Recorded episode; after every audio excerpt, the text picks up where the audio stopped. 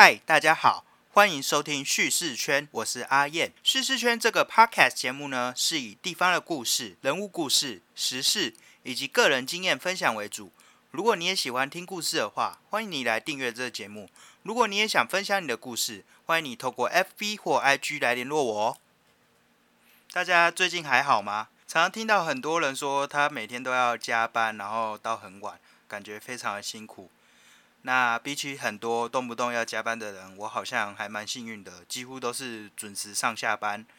那就算那个老板坐在我旁边，我也是一下班就走。就我们至少我自己来说，我这个工作不需要到要加班的地步，所以基本上我都是有相对充裕的时间，下班后就有很多时间可以做自己的事情。那这些时间我都会拿来写文章啊，录 podcast 啊，运动、看书、打电动等等。然后每天其实过得蛮充实的。在这个礼拜五的时候，我请了一天特休，那没有什么特别的原因呢，就只是因为我的特休时间快要用完，然后在下个礼拜做一个重置这样子。那中午跟同事吃饭的时候啊，然后我就跟他说，我这三天有什么样的规划，像是可能。在我这个叙事圈网站有一些邀约合作，我会去那边做个采访，还有录我现在在录的这个 podcast 节目，然后参加一个高中同学的婚礼，然后也顺便和以前的朋友相聚这样。那同事就听了我三天的那个行程啊，他就说：“诶，我过得好充实。”那我觉得真的是这样啦，因为就算不是在假日的时候，我自己也会在平日的前一天，然后写好当天晚上下班后的行程，然后去排满那个行程表。虽然这样做有时候真的感觉好像累了一点，但并没有说有所谓那种虚度光阴的感觉。那当然有时候真的是会在那边耍废，不过这种情况是相对来说少很多了。大家会有安排自己下班假日的那种行程的习惯吗？你觉得自己过得很充实吗？那又是做了什么事情让你觉得很充实呢？如果可以的话，你可以来透过 FB 或是 IG 来跟我做分享。那我觉得你的故事很有趣的话，我也会想把它分享到呃，可能我的 FB 或是透过这个 Podcast 来跟大家说说你怎么样充实你自己呃下班后的生活，这样。在进入今天的正题之前呢，我想跟大家来说一件事情，就是 GoShare 啊，它开通了新北地区的服务。那不知道大家有没有在使用共享机车的习惯？那在这么多这种共享机车的这种新创服务之中啊，GoShare 就是我很常用的一个服务之一。那为什么我会选择用 GoShare？其实有几个原因呐。它跟其他品牌比起来，它有提供两种不同集聚的机车。有一种是比较轻型的，然后也是相对来说比较好停车的。然后有一种是就是一般白牌的那种普通重型机车，那它的位置相对较大，然后骑起来也比较舒适一点。那 GoShare 它的服务范围呢，现在有台北啊、桃园、台南，还有最近加入了新北，所以对于在这几个县市的人来说，或是外县市来这边的人来说，就是都非常的方便。然后比起其他的一些品牌。GoShare 它比较有特色的地方是，它搭配了在双北还有桃园地区有六百个 Go Station 换电站，所以如果你借到低电量的车也没关系，你就直接到换电站去换电，换电池不用收费，然后而且还额外就是做二十块的奖励，那你就不用担心说骑到快没电的时候会被降速，或是那些快没电的车根本不能借，你直接去 Go Station 这个换电站换电池就好。那另外啊，最近 g o s h e 在北海岸东北角的地区，也就是所谓新青春山海线这个地带，有 g o s h e Dots 呃车款的定点租借服务。那你只要透过这个服务，你就可以轻松的骑机车畅游北海岸。我觉得这是一件非常好的东西，因为其实那边的交通相对来说没有那么方便。那如果有这个 g o s h e Dots 的话，真的可以。让你有比较多的机会去玩遍北海岸，而不是只有可能某些特定的点这样子。那另外啊，GoShare 它除了在硬体的设备服务好，软体其实也是。那它的 FB 啊，常常会举办各式各样的创意优惠活动，让用户充满惊喜。这个部分你就自己去 GoShare 的 FB 粉专看就知道了。那当然，GoShare 最有特色一点，就是因为它是 GoGo 旗下的一个服务嘛。那你只要骑 GoShare，就是你在骑 GoGoRo，所以没有买 GoGoRo 也没关系。你只要去租这个 GoShare 的话，你就可以骑到 GoGoRo 了，可以体验到那种 GoGoRo 带来的那种速度感啊，还有那种很未来的科技感。这样，我觉得它是一个代替短程移动啊通勤的很好的选择。而且为了庆祝现在新北地区的开通，GoShare 也启用了呃一系列活动，像是与 Visa、Apple Pay 合作的随机折抵一块的结账功能啊，然后或者是借还啊，有二十块的回馈，换电池每一次都享二十块的回馈，还有多间银行信用卡现金回馈。那如果你是还没有使用过 GoShare 活动的新用户的话，你现在只要完成注册，首趟就是免费。就是前三十分钟就是免费，那再输入我的推荐码 E H E Q 四的话，就可以再享四张二十五块的优惠券，就等于是享一百块的优惠这样子。那我的我的推荐码我再说一次哦，E H E Q 四。那我也为了就是这个活动，为了写了一个呃文章啦，就是在叙事圈网站，如果有兴趣的话，自己再去看一下。那我觉得不论是新用户或旧用户，可以。试着找一个时间，就是骑上 GoShare，然后一起来进行我今天要讲的主题——拉面。骑上 GoShare 去吃拉面吧。今天下午啊，我在捷运中山站附近，然后吃的久违的拉面。这间拉面店呢，是我在出社会前一天所吃的拉面店，叫做英流。那它有很多家分店啦，我之前是吃公馆那一家，然后留下难忘印象，而且特别是那个时候是出社会的前一晚。那今天又吃到了那个英流拉面，而且还是刚好排在前面第二个人，所以很幸运的没有就是要什么排很久啊，就吃到这个浓厚的拉面，我觉得非常的棒。为什么我今天会想要做这个主题啊？是因为我之前在成品买到了，就是介绍日本文化的《秋刀鱼》这个杂志，刚好这一期的主题是在讲说拉面这件事情。那我就这样一边吃着拉面嘛，一边看着这个杂志的封面，就想说，那我就干脆来做一集拉面啊。那希望可以分享给很多爱拉面或是对拉面感兴趣、想要认识拉面文化的人。在进入拉面博大精深的神奇世界之前呢，你要先知道一件事情，就是。拉面它其实不是日本人创造，也不是从以前就流行到现在的传统美食。呃，拉面顾名思义，看得出来它其实最早是从中国传入的，因为你可以用中文去解读它嘛，就是拉那个面条。最初的话，拉面在日本也被称为支那面啊，或是中华面啊之类的。那到底是什么时候拉面开始在日本风行呢？那据传就是最早是从东京开始，那个时候有一家叫做来来轩，它在东京的浅草，它是最早的拉面屋。但是真正日本开始做大流行的时候，是因为在二十世纪初啊，工业化、都市化，人们需要一些比较大量，然后又能够快速的饮食。那对商家来说，只要一大锅汤体就能够应付一整天，这件事情是非常高 CP 值的事。那到了二战后，又因为那些白米啊，非常稀少，然后很难有，所以用小麦制成的食物，包含拉面，就成为了呃日本最普遍的饮食。那现在的日本拉面呢，已不是当初那个中国拉面了，而是真正属于日本，非常崭新，而且又很怀旧，非常高贵，但是又非常平价的美食。那所谓的日本拉面到底是什么？它要有什么元素呢？我觉得就是。要有这个三本柱啦，包含汤底、面体，还有配料。以汤底来说啊，我觉得它就是一个拉面的灵魂。又或者说，拉面之所以为拉面，就是因为那个汤底。汤底呢，一般来说，通常是以鸡骨嘛，或是豚骨，就也就是所谓的猪骨为底，那搭配昆布啊、小鱼干、煎鱼粉等等食材一起熬煮。那除了这些基本的材料之外，还有味增啊、麻油增加风味啊，衍生出不同口味的汤底。那我们在选择这些拉面口味的时候，其实很大部分就是在选择汤底。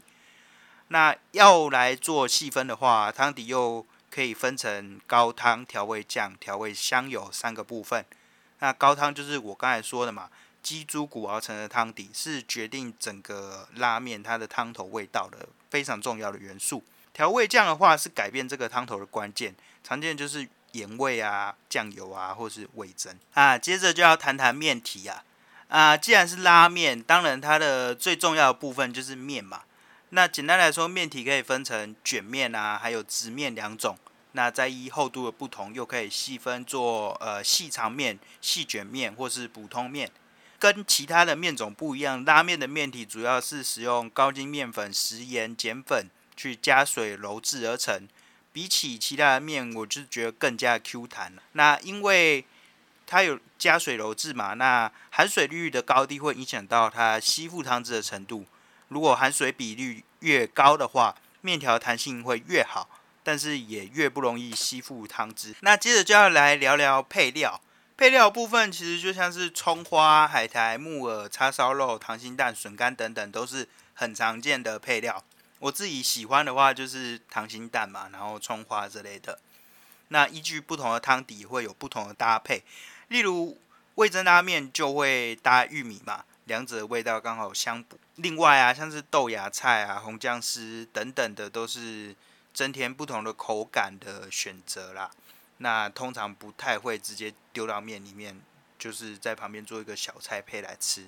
那说到这个配料啊，其实有些用词啊，在那个日式菜菜单中的呈现就是比较特别。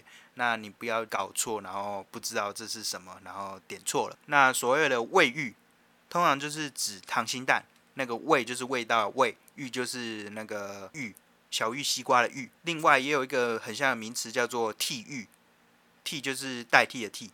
替玉的话，它是指加面，跟味玉是不一样的哦。然后另外还有月见啊，其实这个比较常见，月见指的就是生蛋黄，因为像台湾有月见冰嘛。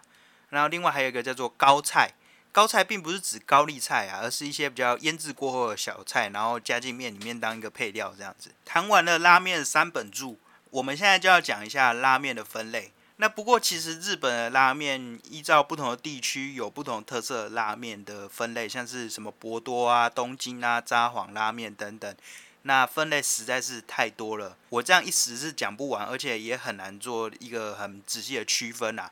有兴趣的话可以去看，我以前有写过一篇文章，就是关于各地的拉面的简单的分类。那此外就是也有以肉、酱油啊、豚骨原味、味增这种。汤底为基础的拉面分类，那不知道各位是比较喜欢哪一种口味呢？我自己的话比较偏好豚骨啦，因为那个汤头味道比较浓厚，非常的好喝。那最近也有流行像是一些比较特别的鸡白汤拉面，这个也是蛮好喝的。相对于刚才所说的豚骨鸡排汤，又更加的甘醇，又是另外一种风味了。或者是说啊，另外还有一种非常特别的派系。它叫做二郎系拉面，就是加好加满，什么都加到爆。它一端上来就是一个拉面山，上面都是满满的料，满满的面。最后啊，说了这么多知识性的东西啊，我还是来做一些比较呃个人化的推荐。我推荐一些我自己蛮喜欢的台北拉面的店家，那希望有机会的话，你也能够去尝试。第一个我要推荐的店家就是 Nagi。Nagi 这个拉面在台北有几家分店，它是一个日文啊，就是一个风的外面的那个壳，中间写一个纸，意思就是风纸的意思。那 Nagi 这个拉面是我最喜欢的拉面之一，价格大概就是两百多块。那它里面的拉面的分类其实不多，那最经典的就是味王嘛，一定要点点看。那每周还有不同特色的所谓限定王拉面，那真的是蛮特别的啦，什么墨鱼啊之类的。Nagi 它最大的特色啊，是它克制化的选择，从汤底的酱汁咸度，到肉种部位，到面条粗细，都是任君挑选，让你可以完全就克制化出一个属于自己的拉面。那肉的部分，我是建议选那个猪腩肉。它是一个比较肥的三层肉，真的很好吃。另外啊，我还要推荐一家叫做道乐拉面。道乐拉面是一间我吃的我觉得非常惊艳的拉面店。那比较特别的是，它在士林夜市的那个乌台本店，就是道乐乌台，它价格大概就是两百元内也有啦，然后超过的也有。主要的就是以豚骨跟酱油两种为主，此外也会有一些比较限定的鸡白汤啊、黑麻油等特殊口味。它的拉面精华就是那个汤头嘛，非常的浓厚，但又不会太咸，喝起来就是道地的日式风味。那也是因为它那个就真的是日本老板亲自来做的嘛。它的这个风味又不会像是真的，人家都说日本拉面真的过咸那种，非常重口味，需要一口水一口汤的那种程度。另外啊，我也很推他的那个唐扬炸鸡，我是觉得老板应该另外再开一个炸鸡店才对，那炸鸡真的是很好吃，好吃到我都不知道怎么形容，真的。好，接着我要推荐一间叫做面屋一灯，面屋一灯它真的非常有名啊，在我心中是。传奇一样的地位。如果问我哪一间拉面最好吃，我会说面屋一灯。它在日本呢也有东京拉面之王的称号。我只吃过一次，但我真的就吃了一次就爱上了。虽然面屋一灯的价格比较高，但我觉得身为一个如果你很喜欢吃拉面的话，一辈子一定要吃一次。那个时候我去吃啊，我点了方纯干贝鸡汤拉面。那这个拉面真的好吃到，我就觉得可以在我。心中的排行榜有前三名，它并没有那种非常重的口味，而是有一种淡淡的清香，那种鸡汤的清香啊，很适合台湾人。然后最大的特色除了那个汤头之外啊，还有那个肉片，真的是非常嫩又很顺口。我真的不懂为什么可以做到这么的好吃啊！另外，它很有特色一点就是它的蛋并不是一般的溏心蛋，而是酒酿的，所以吃起来有淡淡的酒味。另外，面味灯有一点比较特别的是，它很照顾女性，所以其实，在设计上都有一些对女性很贴心的设计，像是有那个好像座位上有什么发圈之类，就是要让你吃面的时候不会头发去沾到啊，或是怎样可以让你绑起来，然后或者是说吃完拉面还会有只有女性专属的一个冰淇淋可以吃这样。好，另外一间我要推荐的拉面店，就是在四零，也是在四零夜市里面的三行星星拉面。它相对来说，比起我刚才介绍的那几家拉面，呃，更平价一点。但是它是非常纯正的日本风味，就是日本师傅来做的。然后它的店啊，虽然是说它的面是日式风味，它的店却是非常的泰式，就那种铁椅啊、铁桌啊，然后根本看起来像台湾小吃店一样。如果你是学生啊，有那个很优惠的学生拉面，你只要一百块就可以吃到那种纯正的日式拉面，真的很棒。其他的面也是一百多块就吃得到啊，所以来说相对真的不会那么贵。另外，你到三井星星，你有那个胃的话，你可以来试试看它的二郎系拉面，因为在台北我不知道其他哪些地方还有二郎系拉面。那三井星星是一个相对来说比较交通便利，然后又平价一点的地方。它的二郎系拉面最小的就是一百八，一百八就可以一个爆满到下面还要用一个大盘子大碗去装，以免那个汤汁洒出来的那种爆量的拉面啊。它有满满的面、豆芽菜、高丽菜、猪背子、蒜头，还有后切的叉烧，这样堆起来变成一个小山，那个画面感真的让人很震撼。当然吃起来也真的是很震撼啊，虽然没有到。你吃完真的不会到真的非常撑的地步，除非你把汤都喝完。过你吃完你真的非常的饱足，因为它就是拉面三。接着我要推荐的是英流拉面，英流拉面它的汤头真的是很浓厚，而且我今天才再去吃一次。那汤头我觉得你一定要试试看，虽然是那种很浓厚的汤头，不过一口汤一口水那种感觉也不错啦。它是我在。进入社会前一晚吃的面啊，所以那个印象也非常深刻。汤头味道够重是它的一个特色嘛。然后另外它还有那种极酱肉肉拉面，那个肉啊，整个摆一圈在那个面面的碗上面，满满的肉搭上超浓厚的汤头，根本就是让人欲罢不能，每一口都是人生的滋味啊。最后啊，因为我大部分都在台北吃嘛，所以除了台北这几间拉面店以外，我。能够推荐其他县市的比较少，不过我还是要推荐一下，在嘉义有一间拉面店叫做三月拉面。因为以前的时候我在嘉义读书嘛，那这间拉面店可以说在嘉义读书一定要吃的拉面店，因为它的拉面啊价格非常的平价，一百五十块有找，但是它是一个由日本师傅制作非常道地的拉面。汤头很香啊，很浓啊，面条很 Q 弹，叉烧又很软嫩，基本上就是很完美的拉面，但是价格都没有超过一百五十块。当然也有超过一百五十块，那又更好吃啊。那大致上来说，这个三月拉面也是一个非常赞的拉面，可以给它最高五颗星的程度。好啦，感谢各位今天的收听。那这次的主题你还喜欢吗？如果你也喜欢吃拉面的话，或是对于拉面文化很感兴趣的话，欢迎跟我分享你的心得。那也欢迎你到 Apple Podcast 给我一个好的评价，最好的话也给我一些回馈啦。那想要更认识这个 podcast 节目的话，你可以直接到 FB 直接搜寻叙事圈 Story Circle，那 IG 搜寻 Story Circle 一二三，你可以就是看到我的呃一些其他的东西，除了这个节目之外，一些其他故事，那你也可以透过这个 FB 或是 IG 直接联络我。我也希望如果你很喜欢这个节目的话，能够订阅这个频道。目前除了在商岸声浪能够搜寻到之外，在 Apple Podcast 也是正常上架中。好，感谢各位的收听，我们下次见。